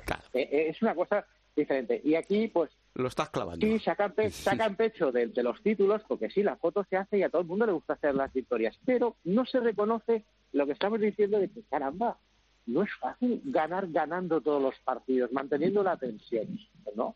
Eso no es fácil. Y bueno, No, la verdad es que el trabajo que tiene ahora Carlos, Ángel, y es muy complicado, es muy complicado, no es que no sea fácil, es muy complicado ganar todos los partidos aplastando al rival y que nadie te lo reconozca, que es lo que lleva reivindicando Pasqui Sí, desde hace sí. una década. Desde hace una década, que la gente no está dando, no está poniendo en valor lo que estamos haciendo en las competiciones nacionales. Solo se fija en el fin de semana de Colonia. No, el resto de partidos también significan golpes, sudor, minutos, acumulación de cansancio, lesiones. Todo eso te puede pasar en Colonia y en Irún. Y eso es lo que Pasqui viene reivindicando toda su vida. Y a lo mejor ahora, si consigue ganar la Liga de Campeones en el año en el que sale del Barça, el corte de manga se va a oír en Neptuno. Hay, hay opiniones Bueno. encontradas de eso. Dicen que lo han adelantado porque la- estas prisas podían ser para por si queda campeón, ¿no? Dice, ya está fuera. Bueno, Pero- y a- a- había, una- había un motivo también, había un motivo contractual, ¿eh? Hay una cláusula en el contrato de... Ah, que tenían que renovarle o algo así. Ya. Sí, tenía un año de contrato, Ya. pero se renovaba, eh, con título de Champions League se renovaba, creo, era un año más. O sea, lo que tenía Ah, era más. Vale, vale, es buena Y digamos información. que hubieras... sí. o- y además, tener en cuenta una cosa. Si tú quieres cambiar el ciclo, lo tienes muy claro que quieres cambiar y tienes gente que, que No que sea cambio de ciclo, porque es que lo que viene es del Dream Team. O sea, sí, sí, sí, es, cambio de cromos. sí. Es decir, que, que, has ganado con tu proyecto, no con el anterior. ¿vale? Es un poco por aquí. imagínate que hubiera ganado Xavi Pascual eh, la Champions, ¿y cómo lo echas claro. con la Champions? ¿Cómo dices? ¿Lo echas con la Champions a David Barrufet? ¿Cómo lo echas? Es que es muy complicado. Eh, en el baloncesto han hecho igual, han quitado la figura del secretario general, lo han hecho antes de afrontar la Champions. ¿Por qué? Porque es más difícil explicar que cambias de ciclo y que dejas fuera a la gente que acaba de ganar una Champions, es que es casi imposible decirlo. Si ha habido lío, ha habido lío también en las formas. Recordemos que a David Barrufet, que es un mito, es una de las personas que he visto yo eh, que levantaban en el palau cuando salía del banquillo. Cuando él salía del banquillo, había un murmullo, unos aplausos que solo he visto muy pocos jugadores. es un mito del Barça. Claro, lo que no puede es que yo creo, Ángel, Ángel, si me permite, Ángel, si me permite, yo creo que ese ha sido el, el, más eh, el pecado más grande que ha tenido gran error, la el gran error, su grupo, el gran, error, ¿no? Porque David Barrufet, como tú dices, es el gran mito del, del balomano y, y, trasciende, en el Barça trasciende del balomano, ¿no? Y, y mitos así eh, no los puedes echar nunca, ¿no? Si se quieren ir por cualquier circunstancia, perfecto, pero si, pero tú los tienes que conservar permanentemente. Y David Barrufet no se merecía las formas con las que tiene que salir del Fútbol Club Barcelona. Yo, si dices, le, cambias, le cambias de posición, le, le sitúas en, otro departamento, etcétera, etcétera. Eh, él hizo la carrera de Derechos, vino al balonmano del gabinete jurídico, lo devuelves allí, haces lo que sea, pero ese mito que necesitaría, que tiene su, su camiseta arriba del palau y que necesitaría, pues, no sé, una figura en, en la zona del Camp Nou, pues eh, eh, no puedes echarle de esta manera y, decirle un adiós como se le dijo, ¿no? La cara de David el, día que le hacían los homenajes a todos los que dejaban el club era clara, ¿no? Y, no se le puede dañar la imagen de un club, porque esto es dañarse a sí mismo, a la imagen del Fútbol Club Barcelona, ¿no? El hacer eso un mito, eso no lo he visto yo en, ningún sitio. Luis, en 37 años y es más culé que el escudo. ¿Qué me vas a contar? Por eso, por eso te digo, por eso te digo. Y las formas no, no se las merecía, se merecía respeto, que es lo que no han tenido con David Barroso. Por cierto, me cuentan mis pajaritos. Ah, pajaritos. Que se falló el pasado miércoles 2 de junio los premios Princesa de Asturias del Deporte y recayó en Teresa Perales, una deportista paralímpica querida, admirada y que ha luchado y conseguido grandes logros para el deporte español. Pero este año estos premios tienen su intrahistoria y sus maniobras orquestales en la oscuridad que me parecen deleznables. ¿Os acordáis que en su día la Asociación de Entrenadores Españoles presentó en sociedad e hizo público que presentaba la candidatura de los hermanos Entre Río para el Premio Princesa de Asturias del Deporte? Pues bien, me cuentan que curiosamente el presidente de la Federación Española de Balonmano, Paco Paquito Blázquez en Medallitas, fue por su cuenta y presentó otra candidatura del mundo del balonmano. Nada más y nada menos que la candidatura al premio de la Real Federación Española de Balonmano. Parece ser que no informó a nadie, salvo a la comisión delegada, no le dio ninguna publicidad y poca gente lo sabía. Es más, esa candidatura de la Real Federación Española de Balonmano como la tiene que presentar un organismo, se tuvo que hacer, agarraos al sillón, se tuvo que hacer a través de la Real Federación Española de Fútbol. El presidente Luis Rubiales, muy amigo de Paquito. Al final, ante el jurado había dos candidaturas del balonmano, la de los hermanos Raúl y Alberto Entrerríos y la de la Real Federación Española de Balonmano. De locos. Estaba cantado que el premio no era para el balonmano, que ya presentaba dos candidaturas. Me parece impresentable todo esto que ha pasado. Es una vergüenza para el mundo del balonmano esta actitud y desde luego prefiero no darle un tremendo calificativo del que luego me puedo arrepentir. Es más, perdonarme la expresión, es impresentable y no hay peor cuña que la de la misma madera. Presidente, menos egocentrismo, menos ser ególatra y narcisista. Los logros y las medallas para la Real Federación Española de Balonmano ¿Quién lo han ganado? Los jugadores, las jugadoras, los técnicos, los fisios, los médicos de los terrenos de juego, con su lucha, su sudor, sus lesiones y su entrega, y no la Real Federación Española de Balonmano. Sin todos ellos, los directivos y el organismo federativo, la verdad es que no son nadie. Usted ya está acaparando bastantes cargos directivos de cara a su objetivo final, que es ser presidente del COE dentro de unos años, y deje algo para los artistas de este circo, que son los que realmente merecen la pena ¿qué pasa? ¿Volvemos a las anduras, Paquito? Pues no, así no. Y por cierto, Servandito Revuelta, hijo, como ves aquí tenemos palos para todos. Por cierto, si no entiendes alguna cosa, ¿qué digo yo? Te lo explico rápidamente. Me parece que tienes una memoria muy frágil para lo que no te interesa recordar y entender el porqué de las cosas. Mira, Luis, en el tema que has dicho es lamentable. Es otro ejemplo palmario de una falta de unidad de criterio. Eh, se sabía desde hace ya mucho tiempo, porque Falo Méndez, mi amigo Falo, era el gran patrocinador, como asturiano que es, de pro de los hermanos Entre Ríos. Esto se hizo a bombo y platillo. Nosotros también lo pusimos aquí, lo dijimos, eh, en todos los medios que se ha dicho que había esta candidatura. A cuento de que viene que el presidente de la Facción Española dinamite porque eso es dinamitar. Si tú un deporte que ya es difícil, porque oye, los premios Princesa de Asturias, pues mm, van lo mejor de lo mejor, la creme de la creme. Eh, cuidado, no estamos diciendo nada de Teresa Perales, que es una deportista excepcional, paralímpica, se lo merece, no, no estamos hablando de eso. No. Hablamos dentro del deporte del balonmano. Tú no puedes tirarle las piedras a, a, las ruedas de, de de un compañero iba a decirte, Falo estuvo en la directiva de la española. Y, por tu cuenta, Rico, sin encomendarte a nadie, esto es muy de Paco Blázquez.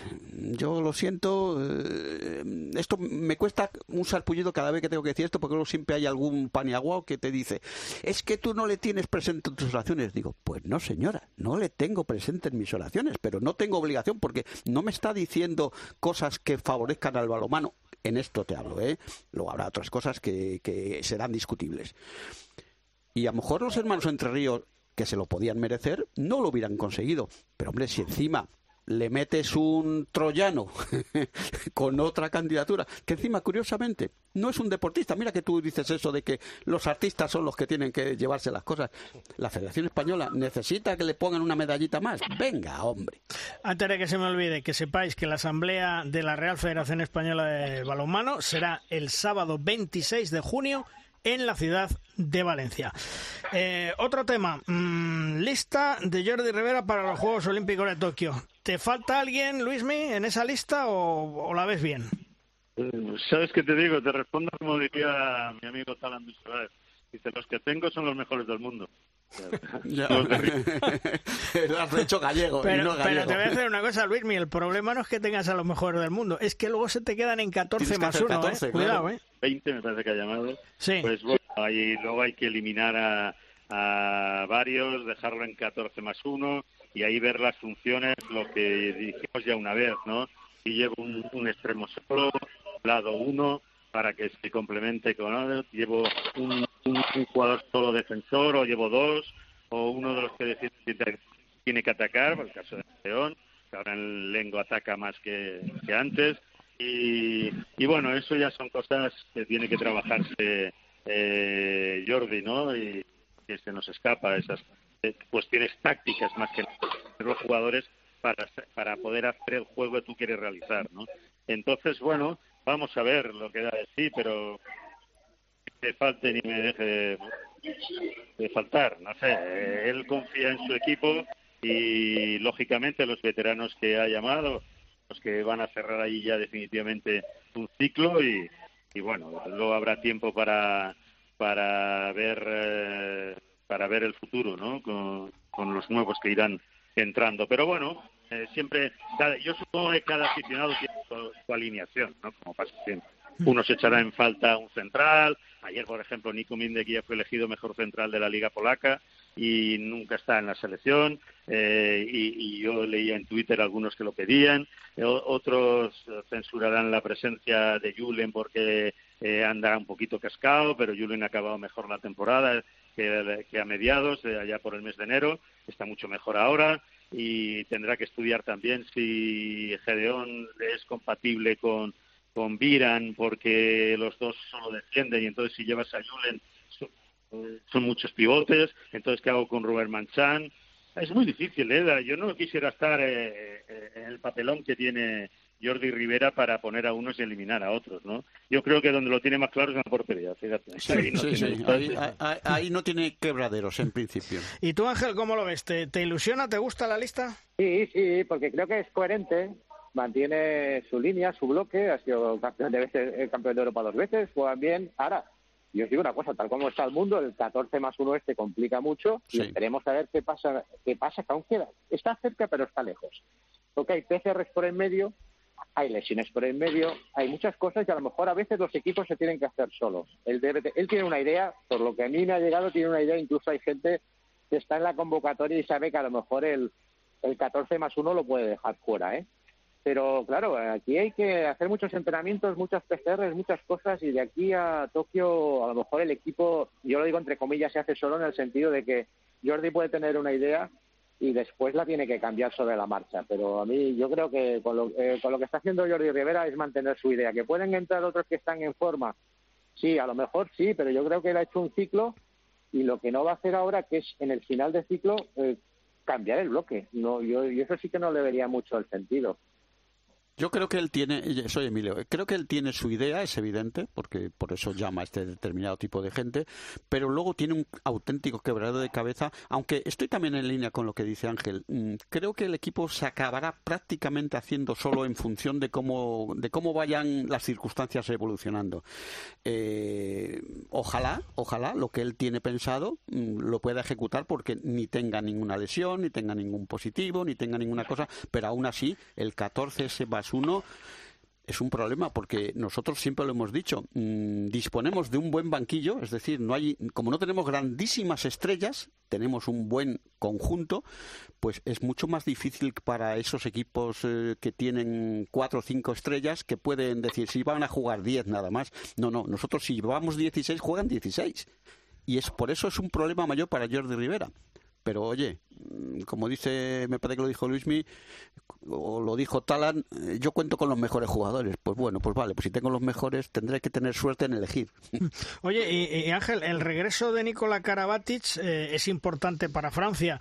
Eh, ¿Eso le va a dar un plus a, los franceses después del desastre que hicieron en el Mundial? Porque fíjate, un día hablando aquí con Jerón Fernández, dijo que, que bastante tenía Francia con salir adelante de momento como estaba. O sea, que no están en un buen momento. Yo es que debo reconocer que uno de los pocos deportistas que me han brujado ya, desde ya, ya, te conocemos. es Nicola Galadakis. Y yo este, para mí es como que si tuviera un aura, ¿sabes? Es como si va rodeado, e, e, es algo diferente. Yo le vi algo diferente, con lo cual mi teoría es que incluso Cojo vale. da mucho. Si no lo da en la pista, lo dará fuera. Yo hace crecer los equipos, hace crecer los grupos. Ahora, que él solo no lo va a ganar, no, no le va a dar todo a Francia, que tiene un equipazo, es que lo que no, lo que no, lo que no tiene son entrenadores a lo mejor, ¿verdad? Bueno, yo eso que lo miren. Pero vale, vale, lo miramos. Con o sin Karabatic, este equipo, Emilio, no estamos de acuerdo que debería funcionaría bastante bien. Ahora, yo es verdad que Nico, ostras, yo es que da unos extras, es como Raúl Entre Ríos, ¿no? También este tipo, que es que dan extras incluso estando en el banquillo dan algo, dan, más, hacen equipo, hacen que los otros jueguen mejor. Te conocemos tu debilidad, Angelito. Te Luisme, eh, sí, sí. Luisme, hablábamos del regreso de Nicola Karabatic que le da un plus más a Francia, ¿no? Sí, efectivamente, ¿no? Aunque le estará falto de ritmo, lógicamente, ¿no?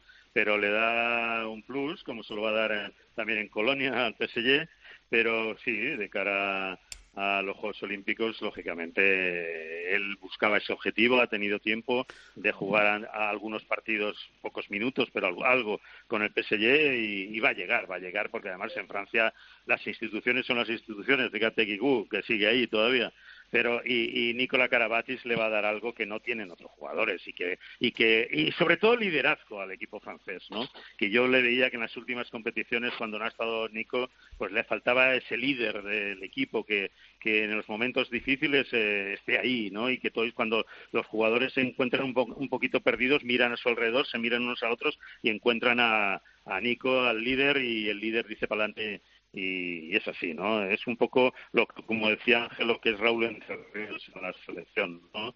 Es el ese, ese plus, ¿no? Que, que otros jugadores eh, que a lo mejor tienen menos edad o están más en forma, pues todavía no lo tienen, porque eso del liderazgo pues eh, es un poco más de cabeza también del jugador que lo es, ¿no? Aparte de sus actitudes y su talento, es también su fuerza mental para, para echarse a las espaldas a su equipo.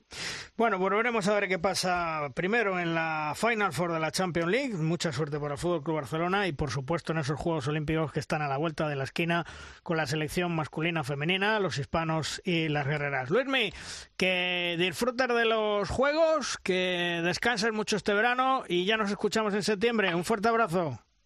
Un abrazo y lo mismo digo para todos. Feliz verano. Bueno, ya, ya te contaré yo el verano que tengo y las aventuras que tengo en Tokio, porque antes se lo contaba Amón. Del hotel al pabellón, del pabellón al hotel y con un rastreador en el móvil para ver dónde estamos se va a mover bien. Tampoco quisiera yo estar ahí de esas formas. bueno, Luismi, un fuerte bueno, lo, veré, lo, veré, por la tele, Venga, un fuerte abrazo, Luismi, cuídate, hasta luego.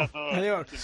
Ángel, como siempre, un placer hablar contigo. Vamos a ver si, el, si se puede ir nuestro amigo Xavi Pascual, Barrufet y compañía por todo lo alto. Va a ser complicado, pero, pero sería un gran colofón a su estancia en el Fútbol Club Barcelona y, por supuesto, toda clase de, de suertes a la selección española, tanto masculina como femenina que va a ser muy importante si logran algo para un balonmano español y una liga sobal que cada día desgraciadamente está más devaluada. Ángel, un fuerte abrazo, felices vacaciones, que descanses y nos escuchamos en septiembre. Nos escuchamos, te seguiré a ver qué, te pasa en Tokio y recordemos que la suerte del Barça, la suerte de la selección española es la suerte del balonmano, con lo cual les deseamos mucha suerte. Correcto. Un fuerte abrazo, Ángel, cuídate, hasta luego. Hasta luego. Vamos terminando programa, vamos terminando edición, como siempre, con el maestro, con Tomás Guas y sus 7 metros. Laza Tomás. Malvar e innumerables rosquitos. Este fin de final de la Champions League masculina en Colonia. El Barça vuelve a aspirar a ganar la décima. Gran broche de oro sería ese para despedida de tipos tan ilustres como Xavi Pascual, Raúl Enterríos y David Barrufet al frente de la sección. Pero es que además, un año más, la Escuela de Entrenadores Españoles triunfa. ¿Y de qué manera? De los cuatro equipos en Colonia, tres son nuestros. El PSG de Raúl González, el Nantes de Alberto Enterríos y el Barça naturalmente de Xavi Pascual. Nuestra escuela está de moda al alza y sigue marcando el ritmo del balonmano mundial. ¿Que dure? No, si va a durar, si sí saben. Lo que saben menos son otros. Terminamos el programa, Juan Carlos. No te digo hasta la semana que viene, ya te digo hasta septiembre. Disfruta, pásalo bien y descansa descuida, que así lo haré. No os voy a, no os voy a decepcionar. Me lo voy a pasar lo mejor posible. Un abrazo a todos. Igualmente, hasta luego. Chema, hasta la semana que viene. Un abrazo. No, yo, sí, yo sigo, ¿eh? tú Sí, sí, sí, tú sigues, tú sigues. Claro que sigues. bueno, un abrazo, cuídate, hasta luego. Emilio, la semana que viene, como siempre, más y mejor. Y ya entramos en los últimos programas de este mes de junio. Por supuesto, además, mucho hincapié en esa Final Four europea. Mucha suerte y, bueno, sobre todo. Eh, tener el momento oportuno para mm, no fallar al Barça. Eh, yo me alegraría muchísimo por los amigos, por Pasqui, por Barrufet, por Raúl Enterríos, por esa, ese grupo de gente que se va del Barcelona, aunque como hemos dejado muy claro, no estamos muy de acuerdo con cómo se han hecho las cosas, pero bueno, nosotros no somos el Barcelona, el Barcelona tiene sus mandatarios. Y repito, suerte al Barça, que no va a ser fácil. Bueno, pues estaremos pendientes del final, de la Final Four del Fútbol Club Barcelona y ojalá consiga la décima en esa marcha de algunos jugadores y por supuesto de Xavi Pascual. La próxima semana, la cita el lunes, aquí en Derrosca, en la cadena COPE, en el programa del balonmano. ¡Nos esperamos! ¡Adiós!